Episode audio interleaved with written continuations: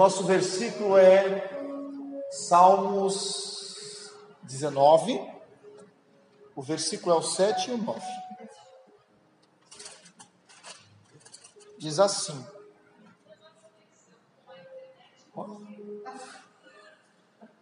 a, a Salmos diz assim: A lei do Senhor é perfeita e restaura a alma. O testemunho do Senhor é fiel e dá sabedoria aos simples. Os preceitos do Senhor são retos e alegram o coração. O mandamento do Senhor é puro e ilumina os olhos. O temor do Senhor é límpido e permanece para sempre. Os juízos do Senhor são verdadeiros e todos igualmente justos. Sempre há justiça na palavra do Senhor. A Bíblia foi dada pela inspiração do Espírito Santo de Deus.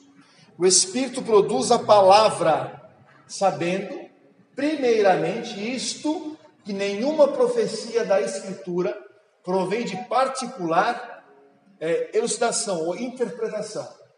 Porque nunca, jamais, qualquer profecia foi dada por vontade humana. Entretanto, Homens falaram da parte de Deus, movidos pelo Espírito Santo. Né? Isso quem nos fala é Pedro. Deus trouxe a revelação infalível por meio de homens falíveis. É, aí foi um período praticamente de 1600 anos, aonde o Espírito Santo foi o divino autor, usando aí é, cerca de 40 escritores. A nossa Bíblia ela está dividida em dois testamentos, e aí o que, ela vai tratar? Ela vai tratar da revelação de Deus para o homem e mostrar que isso é progressivo. Isaías 28, 9 a 13. Dizendo: Porque tudo que dantes foi escrito para o nosso ensino foi escrito, para que, pela paciência e consolação das Escrituras, tenhamos esperança. Hebreus 10, A quem, pois, se ensinaria a ciência? E a quem se daria a entender o que se ouviu? Ao desmamado e ao arrancado dos seios? Porque é mandamento sobre mandamento, mandamento e mais mandamento, regra sobre regra, regra e mais regra, um pouco aqui e um pouco ali. Pelo que? Pelo lábio estranho e por outra língua falará esse povo a qual disse: Este é o descanso, dai descanso ao cansado, e este é o refrigério. Mas não quiseram ouvir. Pois assim a palavra do Senhor lhes será mandamento sobre mandamento, mandamento e mais mandamento, regra sobre regra, regra e mais regra, um pouco aqui, um pouco ali, para que vão e caiam para trás e se quebrantem e se enlacem e sejam todos. Ou seja, ela é progressiva. Mandamentos e mais mandamentos. De tempos em tempos. Progressão, né? geração em geração. O Velho Testamento era o preparatório para o Novo Testamento. O Velho Testamento mostra o tipo e a sombra da igreja do Novo Testamento. Hebreus 8, 5. 10, 11. Diz assim: E assim todo sacerdote aparece cada dia, ministrando e oferecendo muitas vezes os mesmos sacrifícios, que nunca podem tirar pecado. Ou seja, o sacerdote que se apresentava todos os dias, mas nada podia fazer no Velho Testamento.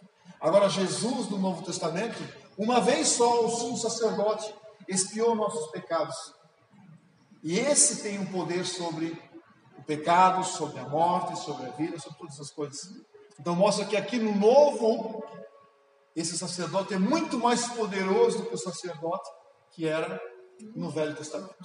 Essas coisas sobreviam como exemplos e foram escritas para a advertência nossa de nós outros sobre é, quem os fins dos séculos têm chegado.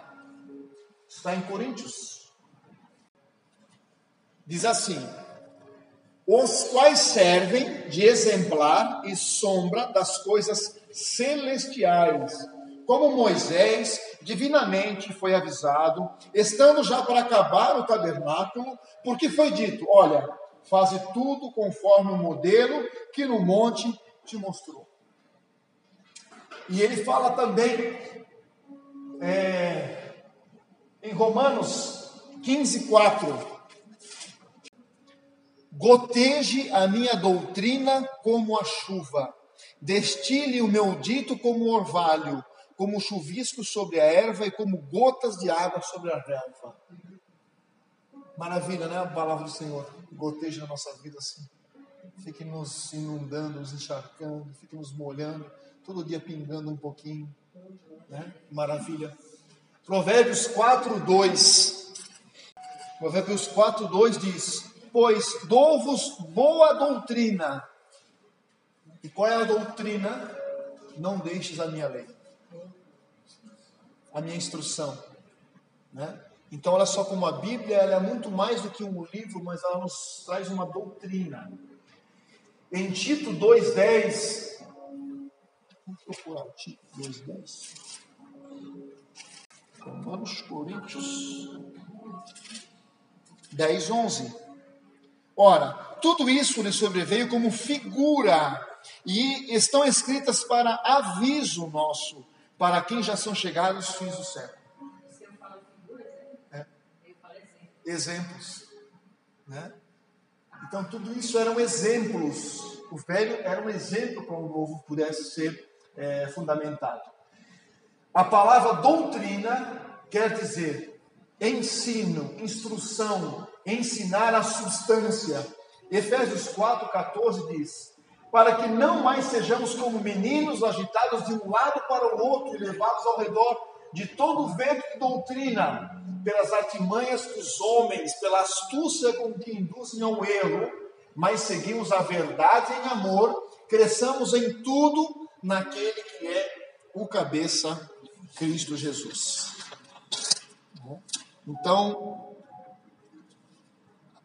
falamos sobre a doutrina, falamos sobre a forma do que se deve ensinar, a doutrina de Deus, Deuteronômio 32, 2, diz assim,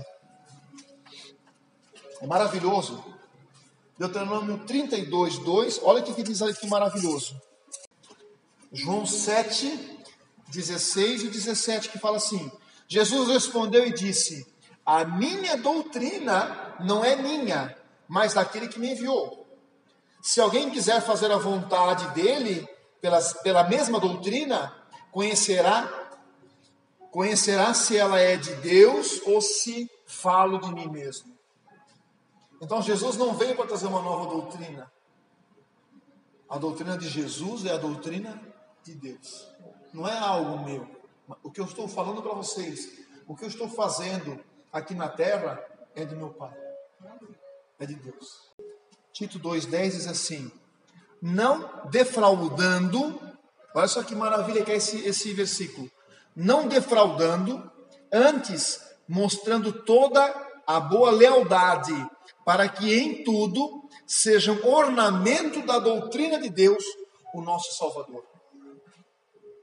É, para que as pessoas ali dizem assim: olha, é, não, não devemos roubar, não devemos fazer coisas erradas, mas mostrar é, é, como são inteiramente dignos de confiança, para que assim tornem atraente em tudo o ensino de Deus. Então, o ensino, a doutrina, ela precisa ser mostrada de uma forma atraente. Como de forma atraente? Não roubando, não enganando, não mentindo, mas mostrando a verdade de Deus. Isso vai se transformar algo atraente para nós. A doutrina de Cristo está lá em João 7, é, é João 9, 10. Diz assim: olha. Diziam-lhe, pois, como se te abririam os olhos? Né? Por que, que ele fala isso? Porque é, a doutrina, a doutrina, as pessoas, quando as pessoas perguntam para Jesus, a doutrina de Jesus, que ele fala que a minha doutrina não é minha, mas é do Pai. Então, quando a gente busca a doutrina, o Senhor precisa nos abrir os olhos. Por quê? Porque vai vir daqui a pouco aqui um texto para nos mostrar que no final dos tempos haveriam falsos mestres. Então nós temos que buscar a doutrina como se fosse algo abrindo os nossos olhos espirituais para entendermos a vontade de Deus e a doutrina verdadeira de Deus. Porque depois, no final, vai nos mostrar que os falsos mestres estão imperando nesse tempo agora. E muitas pessoas estão seguindo esses falsos mestres e, de certa forma, indo para a perdição. E deixando o verdadeiro ensino, que é a palavra de Deus. Deixando a verdadeira doutrina, que é a doutrina de Deus. Então, nós temos que buscar orar, abra os nossos olhos para o que é de Deus.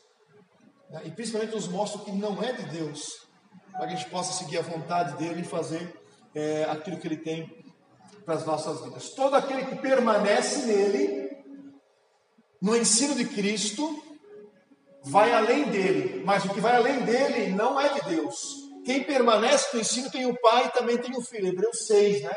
O 1 e o 2. Portanto, deixemos os ensinos elementares a respeito de Cristo e avancemos para a maturidade, sem lançar novamente o fundamento do arrependimento de atos que conduzem à morte, da fé em Deus, da instrução a respeito dos batismos, da imposição de mãos, da ressurreição dos mortos e do juízo eterno. Porque o que acontece? Essa doutrina de Deus que fala de tudo isso, do arrependimento, da fé, do batismo, imposição de mãos, ressurreição do morto, do juízo eterno. Deus é tão bom que pode ser que no final ele não leve ninguém para o inferno. Não, a Bíblia não fala isso.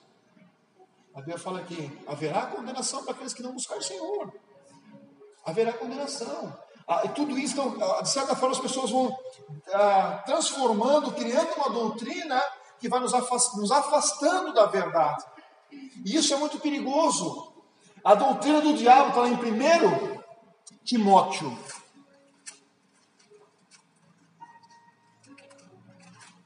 Primeiro Timóteo 4, 1. Olha só. Mas o Espírito expressamente diz que nos últimos tempos apostatarão alguns da fé, dando ouvidos a espíritos enganadores e a doutrina de demônios. Então, às vezes a gente olha ali na, na internet, olha ali, que maravilha, que pastor abençoado, que coisa mais maravilhosa.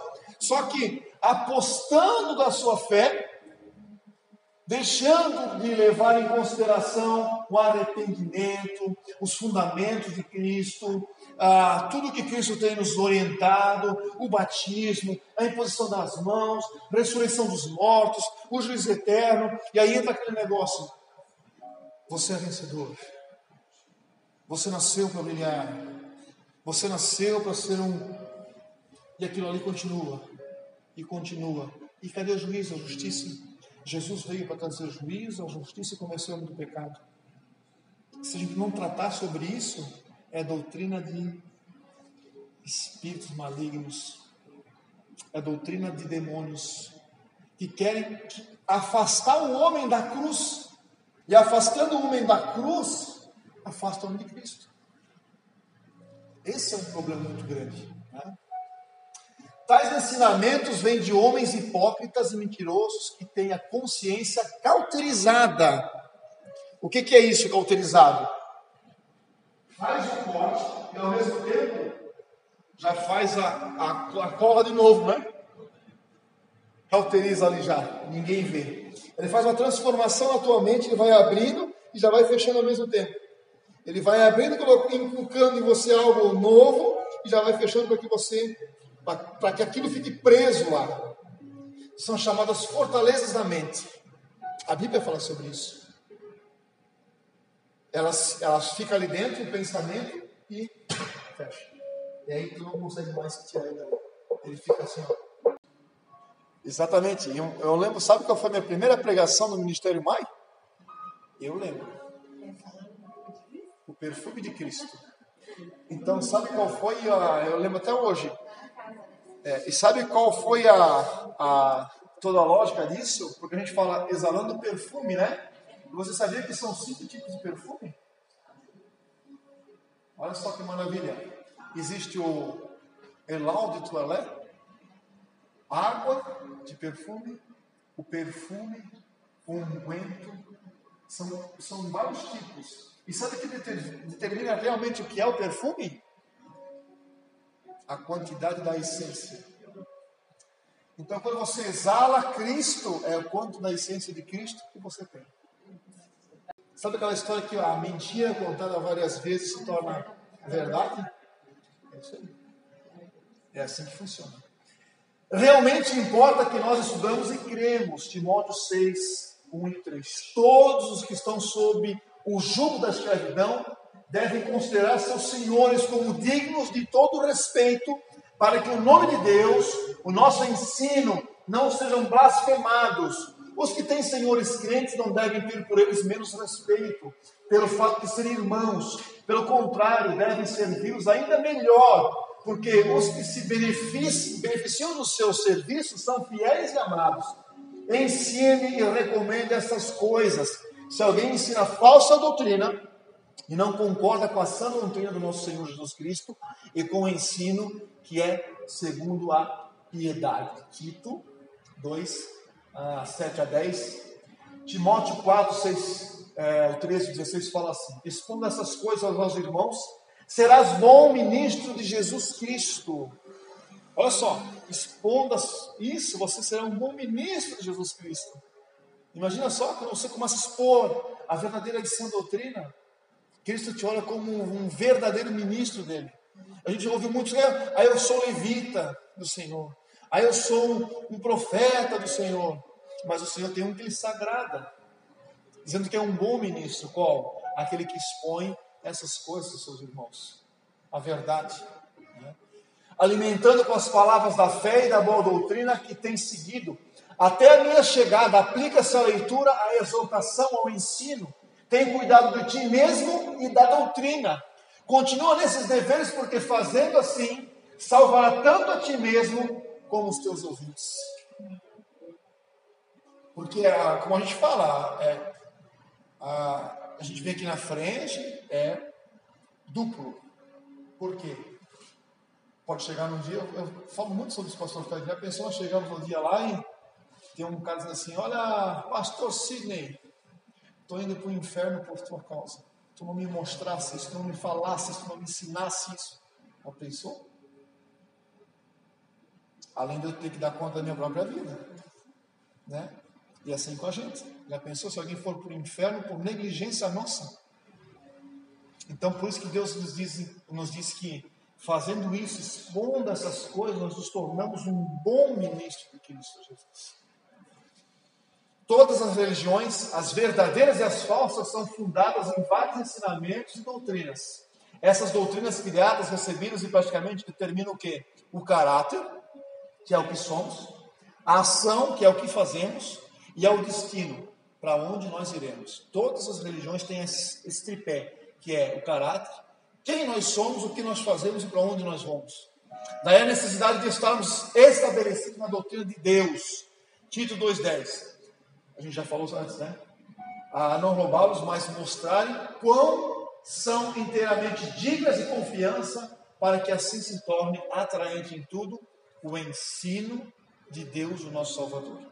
Essa precisa ser, é, essa, essa verdade instanciadora tem que ser para a nossa vida de mostrar para as pessoas o quão importante é elas estudarem a doutrina de Deus, a palavra do Senhor, estar buscando na Bíblia o seu conhecimento, o seu alicerce, a sua fundamentação, a sua força, a sua esperança, tudo isso. Nós temos que mostrar para eles. Ah, eu não, não sei mais para nada. Não, não tem esperança. Vamos ver na Bíblia, tem. Tem esperança para ti.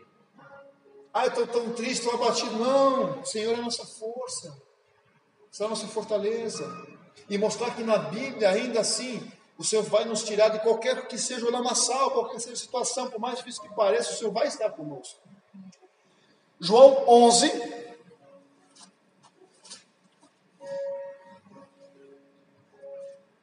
Dois a quatro.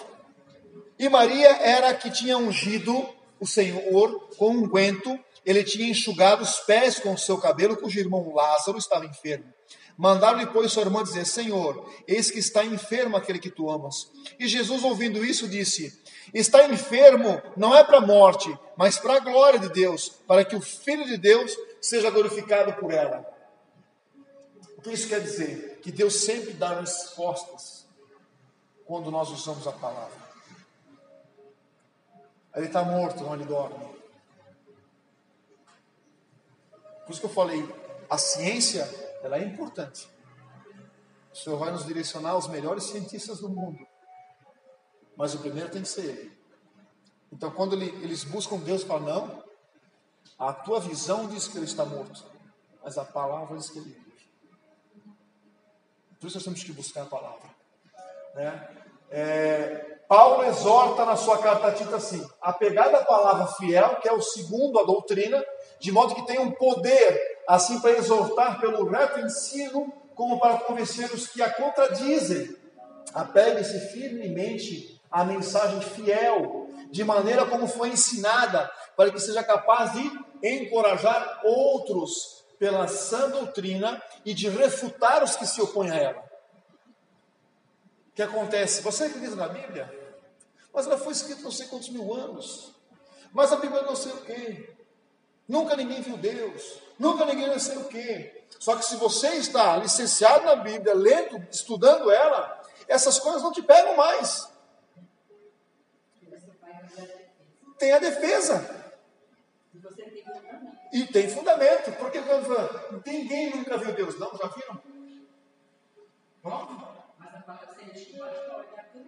É. E a gente, a gente não fala aqui, nós não lemos no começo o verbo se fez carne, habitou entre nós, nós vimos o quê? A glória de Deus. Quem viu Jesus Deus. Jesus está morto ou está vivo? Está vivo? Ele nos deixou o Espírito Santo que vive dentro de nós. E se ele nos deixou o Espírito Santo dentro de nós, quando eles olham para nós, eles olham quem? O que, que é cristão? Cristão é um mini Cristo. Quando olha para ti, Ricardo, ele vê um pedaço de Jesus. E quem vê Jesus vê Deus. Quando Deus nos faz, ele nos faz o quê? A sua imagem e semelhança. Quando eles olham para nós, eles olham quem? Deus. Ninguém nunca viu Deus? Já viu. Estou orando para Deus agora. A Bíblia diz isso. Agora, para crer nisso, precisa de fé. Daí cada um tem a sua.